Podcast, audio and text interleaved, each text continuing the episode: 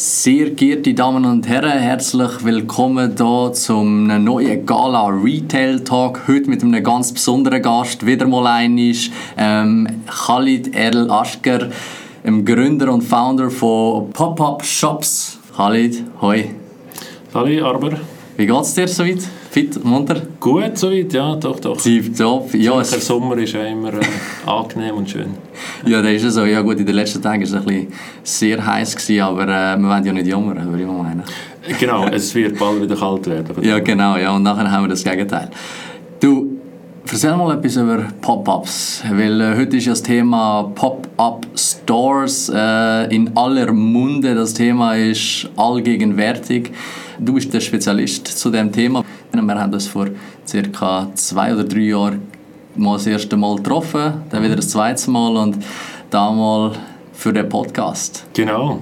Ja, also so Pop-Up-Shops, ich glaube, äh, wie du sagst, definitiv, das Jahr 2020 ist ähm, die Frage nicht mehr, ist Pop-Up quasi ein Thing, sondern es ist etabliert. Also Es ist ein Mark Teil von jeder guten Marketingstrategie oder Distributionsstrategie. Jeder Retail-Brand hat, glaube spätestens jetzt realisiert, dass man eben nicht aufs eine oder andere kann setzen also nicht nur auf Offline oder Online, sondern dass es muss eine Kombination sein und dass der Kunde eigentlich über alle Kanäle erwartet, dass man äh, erreichbar ist, dass äh, Waren verfügbar sind darüber. Und Pop-up bietet einfach so viel Flexibilität, wo eigentlich dem Zeitgeist, wo jetzt herrscht, wo eigentlich vom Konsument herkommt. Der Konsument will immer etwas Neues, will Sachen ausprobieren, will eine Marke erleben, dem Zeitgeist entgegenkommt. Und das ist eigentlich so eine Entwicklung eben vom Zeitgeist zu den Marken, die natürlich dem möchten irgendwie äh, Rechnung tragen, zu nachher der Nutzung der Flächen, wo irgendwo halt auch langjährige Mieten schlichtweg nicht mehr eine Option sind, wo einfach Marken, äh, Mieter sagen, äh, wir wollen uns gar nicht mehr so lange binden, sondern wir wollen flexibel bleiben, weil eben der Konsument das auch erwartet und, und Marken dann ja, sich nicht mehr für fünf oder zehn Jahre binden. Wie bist du zu der Idee gekommen, Pop-Up-Shops zu gründen? Und vor allem, was ist eure Dienstleistung, was ist euer Service? Ich habe äh, selber vor über zehn Jahren äh, einen Online-Shop für Masskleidung. Und dort ist immer die erste Hürde für die Leute, um online so ein komplexes Produkt zu bestellen, wie ein Massanzug, ein Masshemd, war, welchen Stil möchte ich, was sind meine Maße. Und wir haben da online das ganze Register äh, gezogen, oder irgendwie von Videoanleitung etc. Und trotzdem haben die Leute immer gesagt, ich finde es super, was ihr macht, aber ich würde zuerst, das allererste Mal, würde ich irgendwo in einen Laden reinlaufen, mich beraten lassen, Mass nehmen lassen, professionell, und nachher bestelle ich online. Solange ich nicht besonders viel zunehme oder abnehme, bestelle ich wieder online nachher. Und das hat irgendwie bei mir einen Klick gemacht, dass ich gesagt habe, okay, ich muss irgendwo einen physischen Touchpoint haben für diese Leute. Und ich kann ja dann von Stadt zu Stadt gehen und die, die möchten kommen. Aber was, was mir irgendwie widerstrebt hat zu dem Zeitpunkt, war, einen fixen Laden zu haben. Da habe ich angefangen zu schauen und es hat ein paar wenige verfügbare Flächen gehabt, in Zürich zum Beispiel. Aber wenn ich die Vermieter angefragt habe, die haben alles das Gefühl gehabt, ja, nein, das, ist, das wollen wir nicht. Also wir wollen da jemanden, der fünf oder zehn Jahre unterschreibt und, und da jemand, der drei Monate oder maximal sechs Monate kommen, das ist zu viel Aufwand, das wollen wir nicht. Und ich habe einfach für mich dann geistig notiert, habe das Gefühl gehabt, das kann ja nicht sein. Ich kann nicht der Einzige sein, der das Problem hat, der irgendwie etwas ausprobieren will, der nur temporär eine Ladefläche braucht. Und eben haben wir das einfach geistig notiert. Äh, Ich bin immer im Online-Bereich tätig gewesen. Also es war irgendwie naheliegend gewesen, die Probleme, die es in diesem Markt gibt, äh, mit einer Online-Lösung zu adressieren. Es sind zwei Hauptprobleme. Das eine, die Intransparenz im Markt, also welche Fläche ist wenn verfügbar, zu welchen Preisen. Und das Zweite war der ganze Prozess, der Vermietungsprozess, der in der Regel mehrere Monate kann dauern weil man halt alles Mögliche verhandelt, weil man in der Regel ja auch eine, eine Rohbaumiete hat, also eine Fläche miete ich eigentlich, die ist komplett nackt und ich muss eigentlich selber alles einbauen und dann wird alles verhandelt, was, was übernimmt der Vermieter, was übernimmt der Mieter bei einer langfristigen Miete. Und das alles geht natürlich nicht zu lang verhandeln, wenn man nur drei Monate mieten will, weil der ganze Aufwand äh, lohnt sich nicht für den Vermieter. Und dann habe ich gesagt, gut, dann muss es eine Online-Lösung geben, die den Prozess möglichst vereinfacht und möglichst ähm, effizient macht. Also dass es, äh, schlussendlich ist das Ziel gewesen, dass innerhalb von sieben Tagen so eine Miete kann stehen. Und ja, dann habe ich dann angefangen, vor ein paar Jahren das Konzept auszuarbeiten, eine Plattform zu entwickeln, wo jetzt popupshops.ch oder .com ist, wo man als Vermieter kann Fläche anbieten und kann auch dort eben Preise, Verfügbarkeit etc. alles sehr flexibel einstellen.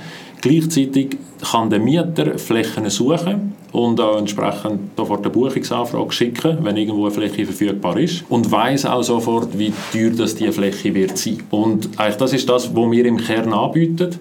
Wo wir jetzt eigentlich weitere Schritte werden machen von der, vom Angebot, ist einfach entlang dem gesamten Prozess von der Miete von einem Shop. Also wie finde ich den richtigen Shop, ist ganz wichtig. Dann ist ganz wichtig, sobald ich eine Fläche gefunden habe, gebucht habe, habe ich ja ganz viele Herausforderungen. Ich muss Einrichtung haben, ich brauche allenfalls Personal, ich muss den Shop promoten etc. Diesen Teil möchten wir auch abbilden äh, In naher Zukunft wird das auch die Plattform können machen Und so möchten wir eigentlich der Begleiter sein, auf der einen Seite von den Mieter, wo, wo möchten Pop-ups umsetzen, also kontinuierlich, du kannst ja immer wieder kommen und immer wieder eine Fläche buchen und auch auf der Seite der Vermieter, dass die möglichst einen effizienten Prozess haben. Darf ich an dieser Stelle dem Fall sagen, zusammengefasst, Airbnb für Pop-up-Stores? Kann man so sagen, ich würde sogar sagen Airbnb on Steroids. Weil was Airbnb uns ja nicht sagt bis jetzt ist, wo sollst du zum Beispiel hin, basierend auf deinen Präferenzen. Mhm. Also wenn du sagst, ich gehe nach Paris und ich bin Kaffeeliebhaber, dann habe ich keine Möglichkeit, dass mir Airbnb sagt, wo ist der richtige Standort für mich oder wo ist der richtige, die richtige äh, Nachbarschaft für mich. Und diesen Anspruch den haben wir aber, weil das braucht es beim Retail. Oder? Location ist key. Oder? Dass du die richtige Zielgruppe genau. hast, dass du genug Leute hast, die dort durchgehen oder dort etwas kaufen. Und dort sind wir dran ähm, und, und werden eben in Kürze auch Plattform dahingehend äh, erweitern, dass wir so sogenannte Location Intelligence äh, werden einbauen, wo man nachher eigentlich nachher sieht, welches Konzept für welche Art von Produkt funktioniert wo am besten. Ich werde aber an dieser Stelle unbedingt noch anmerken, dass Pop-up-Shops nicht nur ihre Dienstleistungen in der Schweiz anbieten oder Locations äh, anbieten nur in der Schweiz, sondern auch international. Also wenn ich auf Pop-up-Shops gehe, dann äh, werden mir äh, Locations angeboten wie Genf, äh, Barcelona, Mailand, London, Paris. Also das ist richtig. Relativ, also wir haben äh, offiziell gelauncht haben wir in der Schweiz, in England und in Amerika. Aber wir haben auch Flächen in Frankreich, in Italien, in Deutschland. Wir sind jetzt auch dran, in Deutschland offiziell zu launchen. Ziel ist eigentlich auch langfristig, dass wir die internationale Mobilität können ermöglichen können. Dass ich als Brand, wenn ich das möchte, aus der Schweiz nach Paris kann einen Shop eröffnen und wir möchten eigentlich als Plattform auch das so einfach wie möglich machen. Natürlich ist das die langfristige Vision, weil da haben wir ja ganz viel noch teilweise rechtliche Hürden um das möglich zu machen. Aber das ist das, was uns antreibt, dass wir den Leuten ermöglichen können, ihre, ihre Träume, ihre Projekte zu realisieren und eigentlich das, was nervenaufreibend ist, oftmals eben etwas suchen, einen Dienstleister suchen für eine gewisse Dienstleistung, wie sagen wir Ladenbau oder Ladendesign, dass wir das auch als Plattform können, so einfach wie möglich machen können, sodass die Leute sich eigentlich auf ihre Vision, auf ihr Projekt können konzentrieren können. Machen wir ein ganz einfaches Beispiel, ähm, und zwar gerade ein reelles Beispiel, weil der hole ich das Wissen gerade erstens rein und auf der anderen Seite ist es vielleicht dann noch einfacher zu verstehen. Wie vorher, wo wir aufgekommen sind, äh, angedeutet, habe ich gestern ein Telefon bekommen und zwar ist es darum gegangen, aber ich würde gerne mit meiner Freundin, Partnerin würde ich gerne einen Shop aufbauen. Mhm. Ähm, das ist unsere Idee. Wir sind am Businessplan dran, etc. Da wollen wir, da wollen wir umsetzen. Wenn wir mal zusammensitzen und das anschauen, dann habe ich gesagt, ja, nein, ist gut, können wir machen, sehr gerne, ich freue mich. Und es ist aber nicht ein bestehendes, bestehendes Unternehmen, da muss erstmal die Unternehmensgründung da sein und der ganze Businessplan etc. Und ich habe ihm dann vorgeschlagen, schau, bevor dass du dich da einfach auf eine Location einlässt mit äh, ewig langen Mietverträgen und noch gar nicht weißt, wie das bei den Leuten ankommt, dann wäre doch ein Pop-Up-Store etwas Spannendes. Also ein Online-Shop wäre wie notwendig sein, genau das gleiche, wie du jetzt dort hast mit äh, deinen maßgeschneiderten Hemden, stimmt's? Mhm. Ja. Und dann brauchst du aber noch sicher noch einen physischen Touchpoint. Und das kannst du gut gewährleistet, indem dass du äh, jemanden anfragst, in diesem Fall Pop-Up-Shops, welche Fläche wäre die richtige für, für dich. Ähm, sie tun dich beraten an dieser Stelle. Und dann kannst du für einen Monat, zwei Monate mal eine aufmachen. Und auf der einen Seite hast du eine Promo-Aktion, weil du generierst viel höhere Visibilität, weil am Anfang ist er wahrscheinlich im Rank, Google Ranking noch nicht so weit oben und auf der anderen Seite äh, kann er gerade mal testen, wie, wie funktioniert das Ganze und vielleicht ist die Location nicht die richtige und dann kann er sie immer noch wechseln. Mhm. Und das war so mein Rat. Gewesen. Aber was würdest du ihm persönlich empfehlen, wenn jetzt einer würde kommen und sagt, Khalid, ich brauche, oder auf deine Webseite geht und sagt so, wir wollen eine Neugründung machen, wir wollen einen Store mieten oder einen Pop-Up-Store gründen. Was müssen sie, auf was müssen sie achten? Was ist wichtig? Ähm, was ist das Prozedere? Also wie lange geht das etwa, bis sie mal einen gemietet haben? Ich habe vorher etwas von mhm. sieben Tagen gehört. Genau, also es ist, äh, jetzt das, was du beschreibst, ist eigentlich äh, das Paradebeispiel äh, unter anderem für einen Pop-up, oder? Also mal ein Produkt testen, einen Markt testen, eine Location testen. Äh, weil es kann ja genau gleich sein, dass jemand ein sehr etabliertes Produkt hat, an für sich im einen März, sagen wir in Genf, dann möchte nach Zürich kommen und weiss nicht, hm, kommt das Produkt in Zürich an, ich tue mal einen Test machen für ein paar Monate. Und ich würde das definitiv empfehlen, weil was ich sicher nicht würde machen, ist langfristig irgendwo für fünf Jahre einen Vertrag unterschreiben, basierend auf einem Shop-Konzept oder einem Produkt, wo ich noch überhaupt keine Erfahrung gesammelt habe. Weil es ist nicht unüblich, dass man ein Business startet und dann durch das Kundenfeedback völlig neu mit anders landet, schlussendlich.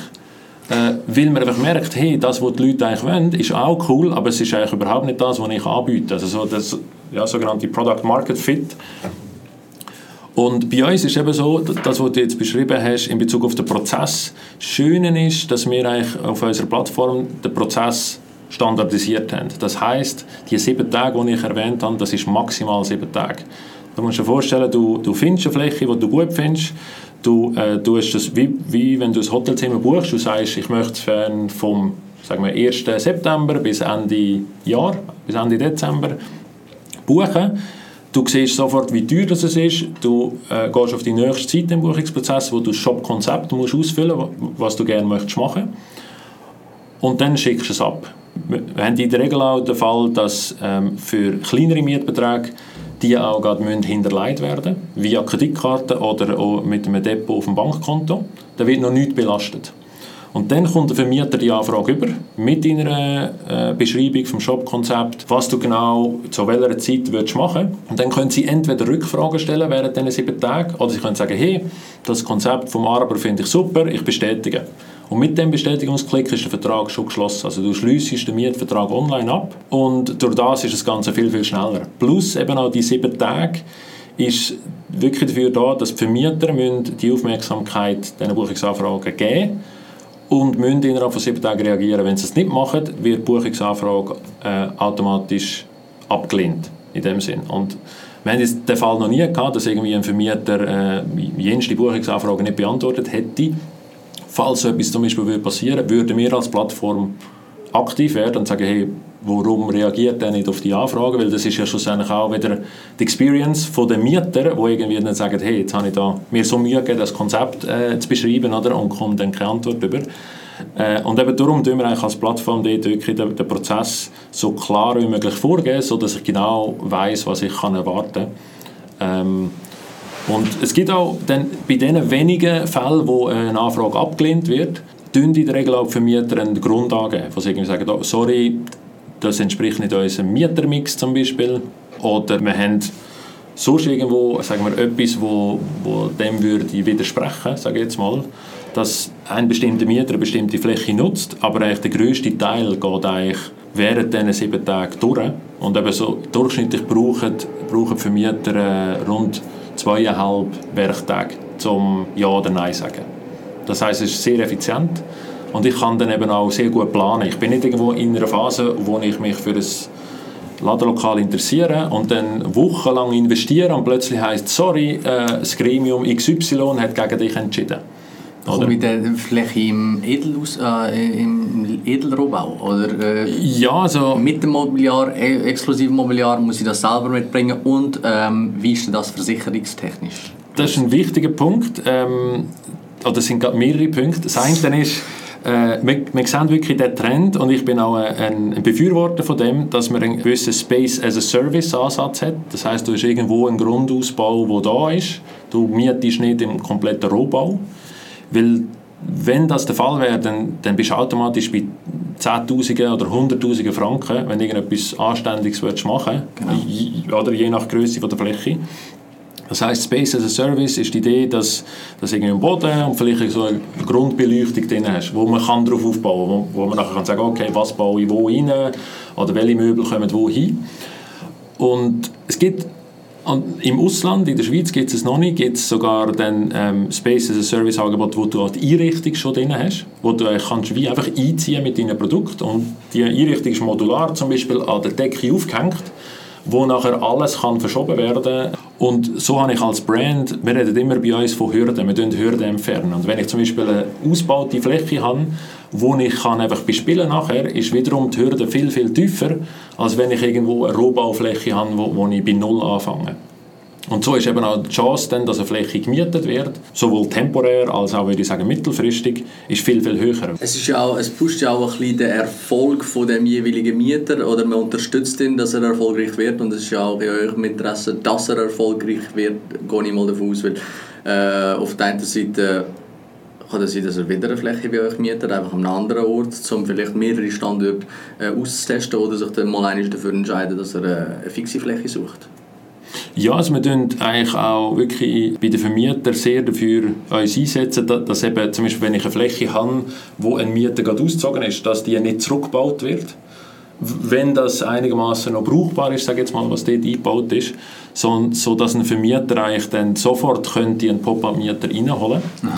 Und natürlich wird dann der Mieter das zu einem gewissen Grad können individualisieren aber eben, er startet nicht komplett bei Null. Null ja. oder? Aber wir haben schon auch teilweise Flächen, die noch im Rohbau sind, aber das ist halt wirklich dann, das sind in der Regel nur sehr etablierte Brands, die irgendwie eigene Ladebauteams haben äh, und, und mit dem können umgehen oder? und wo auch andere Budgets haben schlussendlich, um so eine Fläche äh, nutzbar zu machen.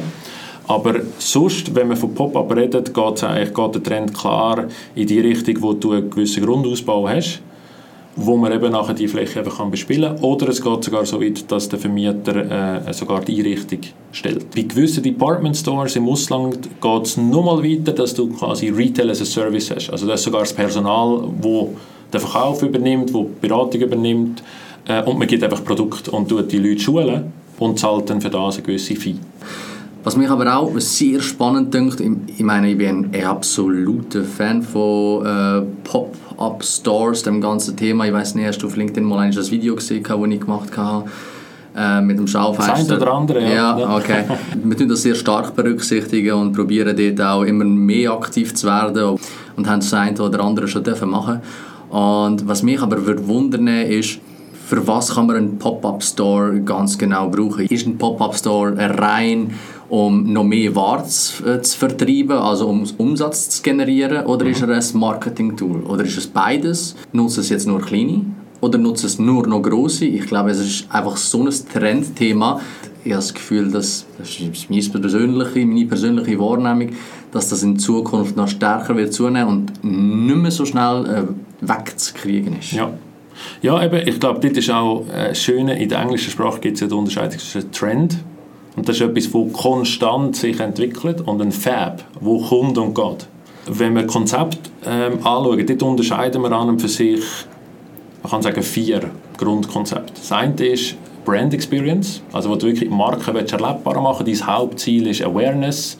Äh, nicht unbedingt, dass du möglichst viel verkaufst, sondern eigentlich möglichst viel Kontakt generieren oder, oder Leute erreichen. Dann haben wir einen Sale. Dort geht es wirklich um Verkaufen, sei das Outlet oder sonst irgendwo eine spezielle Aktion. Es kann auch ein Flash-Sale sein, wo man sagt, hey, wir haben eine limitierte Kollektion. So wie das vor äh, rund zwei, zweieinhalb Jahren hat das äh, Louis Vuitton gemacht mit Supreme zusammen. Ja. Haben sie ja weltweit ein, eine Stadt nach der anderen äh, haben sie abgeklappert und äh, Pop-up Shops eröffnet. Und die haben es aber wirklich auf die Spitze getrieben. Also die sind so weit gegangen, dass sie teilweise nur limitierte Anzahl Produkte im Laden hatten. Also das heißt, der Laden war fast leer. Gewesen. Plus haben sie nur eine gewisse limitierte Anzahl Leute in den Laden reingelassen. Dann hast du automatisch riesige Schlange gehabt, egal ob London oder New York oder Paris. Du hast riesige Schlangen gehabt, die aber zu einem gewissen Teil auch künstlich produziert sind, weil einfach Big Bad Bodyguard vor dem Laden gestanden ist und gesagt hat, fünf Leute dürfen rein, noch vor Corona, nur fünf Leute dürfen. Unter das hast du nachher auf allen Zeitungen weltweit hast Fotos gesehen von langen Schlangen vor Louis Vuitton und Supreme Läden. Und dort ist wirklich auch, nebst Verkauf, ist vor allem auch darum gegangen, einfach Promotion zu machen. Oder dass wirklich die beiden Brands massiv gefeatured werden, weltweit in Medien. Und das haben sie definitiv erreicht. Also Sale, das zweite Konzept. Das dritte Konzept ist quasi das, was wir vorher kurz besprochen haben, Concept Store oder ein Markttest, ein Produkttest, wo du einfach mal etwas ausprobieren willst, wo in der Regel eine Kombination ist von beidem. Also wo du sagst, ich will Awareness generieren für mein Brand, aber du willst schon etwas verkaufen und willst schauen, sind die Leute bereit für mein Produkt, für meinen Service Geld auszugeben. Und dann das vierte Konzept ist, ist wo wir einfach sehr all, allgemein nennen, ist ein Event. Ein Event kann zum Beispiel sein ein Product Launch. Also du hast irgendwo, nehmen wir Google, äh, wenn die neue Gadgets einführen, dann haben sie gemerkt, dass teilweise gibt Produkte, Gadgets, die erklärungsbedürftig sind. Wo ich teilweise auch eine Zielgruppe habe, sagen wir jetzt Senioren, die würden sich nicht online über YouTube informieren, wie funktioniert so ein Google Home Assistant. Aber wenn sie einen Laden haben, wo sie reingehen können, und dort jemand ihnen erklärt, wie funktioniert der Amazon Echo oder Google Home Assistant, dann kaufen sie das Produkt eher. Und darum sieht man, die grossen äh, Tech-Firmen, sei das Amazon, Google, Apple etc., haben eigentlich jetzt bei jeder größeren Produkteinführung haben sie Pop-up-Shops, wo, wo sie umsetzen, wo eben Google zum Beispiel, die haben, wo sie den einen Home Assistant eingeführt haben, der hat den Übernahme intern gehabt, Donut. Dann haben sie einfach gesagt, ja, wir machen einen Donut Store. Und die haben wirklich einen Google Donut Store gehabt, wo du können Donuts essen Alle Mitarbeiter sind angelegt wie in einem Donut Store, wie irgendwie bei Dunkin Donuts oder so. Und die Mitarbeiter haben dir nicht nur gratis Donuts gegeben, sondern sie haben dir auch den Google Home Assistant erklärt. Und das ist dann der Event oder eben Product Launch, wo man auch sagt, okay, so ein Google Donut Store, der muss nicht drei Jahre da sein, der muss da sein, wenn das eingeführt wird, für zwei, drei Monate und der verschwindet nachher wieder. Genau, das sind so die vier Konzepte, also äh, Markenerlebnis, Sale, Concept Store und Event. Wer spricht das Konzept vom Pop-up Store alles an? Ist das ein kleines KMU, wo der junge Martin ein Startup gegründet hat und seine selber gedruckten T-Shirts mit selber gestalteten Sujets vertreiben möchte? Oder sind das nur Grossunternehmen, die das als Promo- und Marketingaktion möchten nutzen ist eigentlich durchs Band. Also du hast von ein Mann, eine Frau Unternehmen oder Mompreneurs, sagen, äh, ja, kann man teilweise auch sagen, für, bis wirklich etablierte Brands. Und dort ist eigentlich auch spannend, eben, das sieht man ja jetzt auch teilweise schon, dass gewisse Innenstädtlagen werden langsam auch von Marken bevölkert, die nicht typische Retail-Marken sind. Sind das Automarken, Haushaltsgeräte, wo, wo vorher sonst kein Flagship-Store oder ähnliches hatten.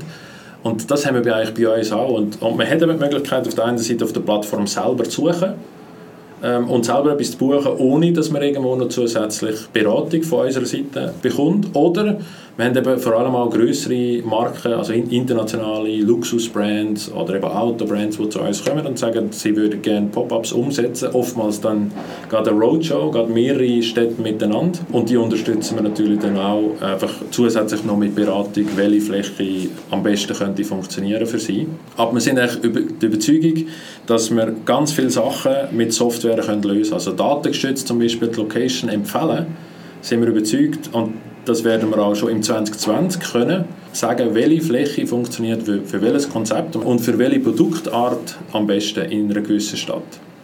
Dein äh, Business Case, so finde ich, ist ja nicht nur interessant für die Händler, sondern auch A für Immobilienbesitzer oder Verwaltungen, äh, B auch für die Stadt. Aber gehen wir doch kurz auf die Flächenanbieter ein. Was muss ein Vermieter heutzutage anbieten, um seine Fläche erfolgreich zu vermieten?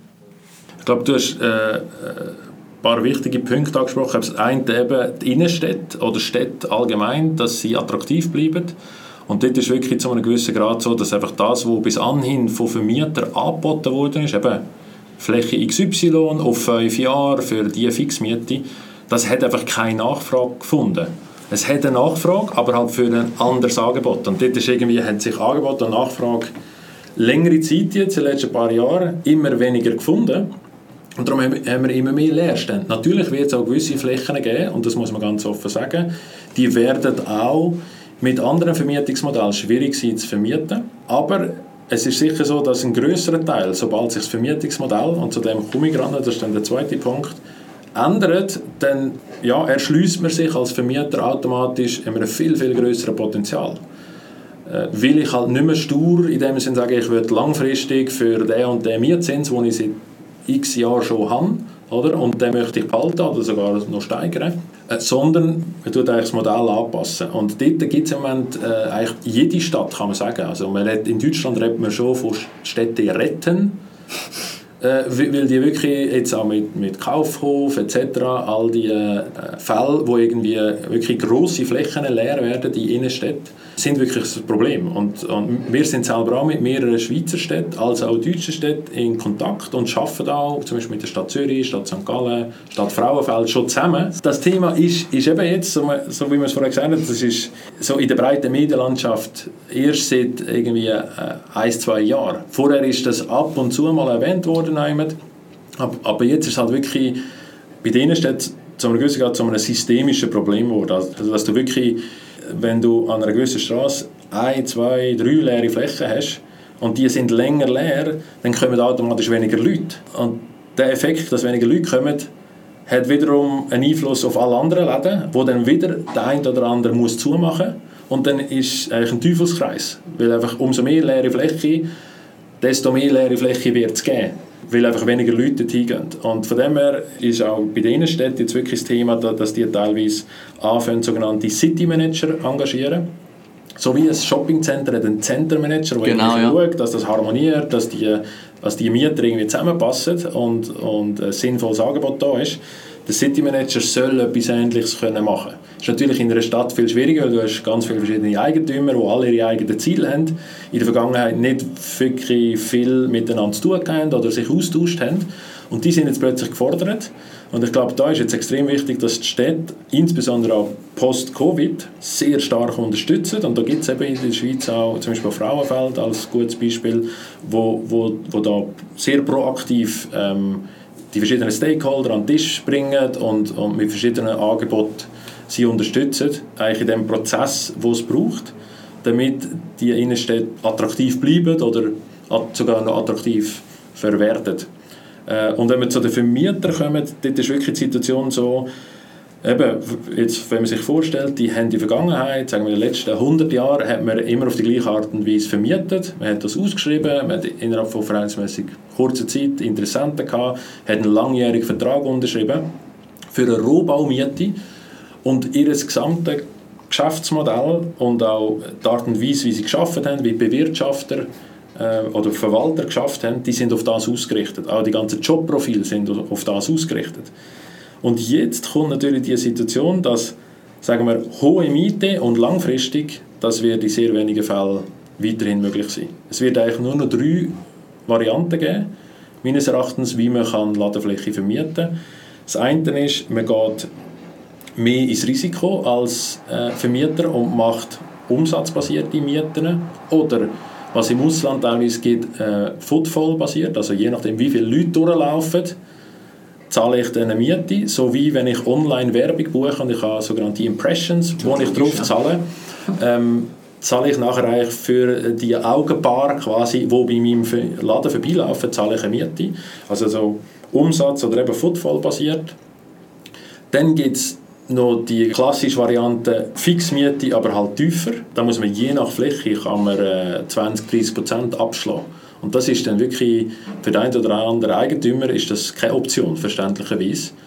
Von dem her sagt er, okay, ich gehe mehr ins Risiko und dann muss ich einfach bei der Auswahl von dem langfristigen Mieter, wo ich nachher umsatzbasiert Miete bekomme, muss ich extrem gut vorgehen und den richtig auswählen, weil sonst habe ich jemanden drin und der funktioniert vielleicht der Laden, aber der generiert nie das, was er eigentlich sollte, damit ja. ich als Vermieter happy wäre mit meiner Miete. Und als Vermieter tue ich natürlich auch in den vielleicht investieren, vielleicht einen Teil, genau. ja okay, weil Genau. ich will ja, dass Ja. er natürlich mehr Umsatz macht, Richtig. oder? Und dort gehe ich aber schon als Vermieter oder als Bewirtschafter gehe ich ins operative Risiko rein, wo, sind wir ehrlich, insbesondere auch Schweizer Vermieter nicht gewöhnt sind. So ist, äh, wo, wo teilweise eben, jetzt sind wir wieder bei dem Jobprofil, wo die Leute teilweise ja dann müssen ein gewisses Verständnis haben von dem operativen Geschäft von dem Mieter, zum, zum können auch sagen wir, gewisse Inputs geben zum Beispiel, weil wir selber auch am Erfolg hängen von dem Mieter. Und sagen wir, das ist etwas, wo, wo äh, eine Herausforderung wird sein. Wenn wir in diese Richtung gehen wollen, dann eine andere Richtung ist natürlich das, was wir abdecken, Pop-up-Shops, wo ich sage, gut, ich tue aber jetzt nicht mehr langfristig, sondern kurzfristig vermieten, aber ich habe einen gewissen Grundausbau, ich habe mehr Wechsel natürlich, oder? wenn alle zwei, drei Monate ein neuer Mieter kommt, heisst das auch für mich, ich, ich muss sagen wir, vier bis sechs Mal im Jahr einen Vertrag ausstellen. Äh, Ich habe Leute, die ein- einziehen, ausziehen etc., Übergaben, die, die ich machen muss wo, äh, wo natürlich auch wiederum mehr Aufwand ist, wo, wo man jetzt auch kann sagen, zu einem gewissen Grad entspricht das dem Jobprofil, das man jetzt hat, aber wenn es nachher um Kuration geht, und das ist eben das, was du vorher auch erwähnt hast, ist wichtig für eine Location, du willst ja immer irgendwie auch coole Konzepte haben bei einem Pop-up, du willst irgendetwas, wo, wo für die Immobilie schlussendlich auch positiv ist, das Genau. heißt die Kuration, das ist zum Beispiel auch, auch etwas, wo, wo ich das Gefühl habe, ähm, ist nicht 100% durch das jetzige Angebot bei Vermieter oder Verwalter abdeckt, sondern die, die werden jetzt sich in diese Richtung weiterentwickeln müssen. Und die eine oder andere Firma hat das in der Schweiz schon gemacht, hat sogar separat Leute angestellt, die temporäre Vermietung betreut. Und sagen wir, das ist so äh, eigentlich der Wechsel im Geschäftsmodell, der muss stattfinden, weil wenn wir das weiterhin auf eben langfristig machen wollen, dann gibt es eigentlich gar keine andere Variante als tiefere Fixmiete, mehr ins operative Risiko mit der Umsatzmiete oder eben äh, kurzfristige Vermietung, wo ich dann entsprechend halt eben umso mehr einen effizienten Vermietungsprozess brauche, weil ich, ich möchte dann nicht jedes Mal für, für jede Vermietung zwei Wochen lang verhandeln, sondern das muss eigentlich ziemlich zackig gehen. Was mich aber auch jetzt äh, abschließend äh, würde wundern, was ist einer von diesen Pop-up-Shops, wo du selber dich magst erinnern, wo du sagst, Chapeau, die haben das meiner meines Erachtens nach super gelöst in allen Belangen oder in den meisten. Gut, es gibt verschiedene äh, Beispiele, eben ist je nach Ziel, das man hat, oder? je nachdem, wenn ich einfach will, möglichst viel, so wie das Beispiel, das ich vorher gesagt habe, mit Louis Vuitton und Supreme. Und wenn man jetzt in der Schweizer äh, Landschaft schaut, dann hat man verschiedene äh, spannende Pop-ups schon können sehen. Also man hat ja Ikea an der Bahnhofstrasse gehabt, zum Beispiel. Äh, wir haben äh, auch Pop-up-Restaurants, sind auch ein, ein Phänomen, wo, wo wird bleiben. Sind wir oder? letztens gerade daheim gewesen, und zwar in Interlaken, beim René Schudel sind wir eingeladen gewesen. Ja, aber das ist genau, das sind Ja. so die Sachen, wo eben auch, wo in der Schweiz mehr kommen. Jetzt haben wir gerade ein gutes Beispiel auch im, im Seefeld, wo ein, ein, ein Kaffee mit anliegendem Eventspace, die haben eine eigene Küche und die sagen, sie bringen immer einen anderen Koch, eine andere Köchin für eine gewisse Zeit, wo dann das eigene Konzept mitbringt. Sie stellen aber alles, also die ganze Küche, die ganze Infrastruktur ist da.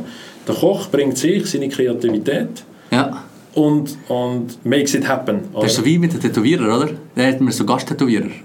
Zum Beispiel. Haben, haben die zum Teil Zum so Beispiel. Star-Tätowierer aus Los Angeles und nachher kommen die für zwei Wochen und in dem Fall ist das so, finde ich, Genau, genial. genau. Ich meine, es ist so einfach. Und aber das finde ich, das ist dann auch wiederum, wenn man vom Eigentümer redet oder von einem Betreiber von einen gewissen Space, kann es extrem spannend sein. Also es gibt auch in Berlin ein gutes Beispiel, wo eben auch wirklich voll ausgebautes Restaurant mit allem, was du brauchst, oder? Wo wir ja wissen, dass so wenn so ein Ausbau ist, ist locker ein paar hunderttausend Franken mit Lüftung etc. Und der hat einfach immer alle drei Monate ein völlig anderes Konzept. Weil halt die verschiedenen äh, Köche, die dort reinkommen, bringen immer ihre eigenen Ideen mit. Und da hat man eben in Zürich hat man jetzt auch ein Beispiel gehabt, vor rund zweieinhalb Jahren ist es im Franz Karl Weber Haus, im ersten Stock oben, Franzki ist es gewesen, das Pop-up-Restaurant. Ganz eine freakige Geschichte mit irgendwie äh, Burlesque-Tänzerinnen etc. Das ist nur November bis äh, vor Weihnachten gewesen. Und von dem hast du in den Medien nichts gelesen, aber das Ding ist jeden Abend voll gewesen, weil die haben das über ihr bestehendes Netzwerk haben die das gestreut. Und als ich dort war, ich dachte, ich völlig in einer anderen Welt. Also die haben, die, die haben den ersten Stock völlig, äh, man kann sagen, verunstaltet, aber im positiven Sinn. Du hast das nicht wiedererkannt, dass dort vor allem der Franz Karl Weber drin war, sondern eben, die haben Burlesque-Tänzerinnen, Popcornmaschinen, irgendwie gewisse Spielzeuge dann doch als Hommage an Franz Karl Weber, oder? Und, und, ähm, ja, und sagen wir, das sind so Konzepte, wo, wo dann, ich behaupte jetzt als Hausbesitzerin, Swiss Life in dem Fall, hat da äh, ist ein Risiko eingegangen, die reinzuholen, weil es hat genau gleich können Negativpresse geben aber es ist sehr positiv gewesen, weil es ist zu dem Keimtipp geworden während dieser Zeit, wo, wo irgendwie dann auch glaube ich, für die Immobilien als auch für die Eigentümer sehr positiv war. Also sie haben sich dann auch können als, als, als ähm, jemand äh, präsentieren, der eben kreative Konzepte ermöglicht selbst an einer teuren Lage wie einer Bahnhofstrasse und nicht stur auf irgendwie nur etablierten Player beharrt. Ich mag mich erinnern. Ja, so. Liebe Zuhörer und Zuhörerinnen, ich darf wieder mal eines behaupten, euch einen spannenden Gast vorgestellt zu haben. Ich lege euch sehr ans Herz, mal auf Pop-Up-Shops Webseite zu gehen und euch zu inspirieren zu lassen. Und vielleicht ist auch eine Location für euch dort dabei. Ich bin mir auch ganz sicher, dass ihr etwas finden werdet. Khalid, dir einen ganz grossen Dank, dass du dir heute Zeit genommen hast, dich diesen Fragen zu stellen und uns ein bisschen mehr über Pop-Up-Shops zu erzählen und auch über dich. Und ich würde jetzt mal meinen, wir zwei hören uns sicher bald wieder. Merci vielmals. Ja, ich glaube, wir werden so oder so äh, in Verbindung bleiben, oder? Äh, ich glaube, das Thema ist genau gleich für den Ladenbau äh, ein absolut Hot Topic, oder? Weil einfach die, die Konzepte ja, brauchen ja auch neue Ansätze im Ladenbau. Von dem her, ja, es bleibt spannend. Super. Ich wünsche euch allen eine ganz gute Zeit und bis bald wieder zum Gala Retail Talk. Tschüss zusammen.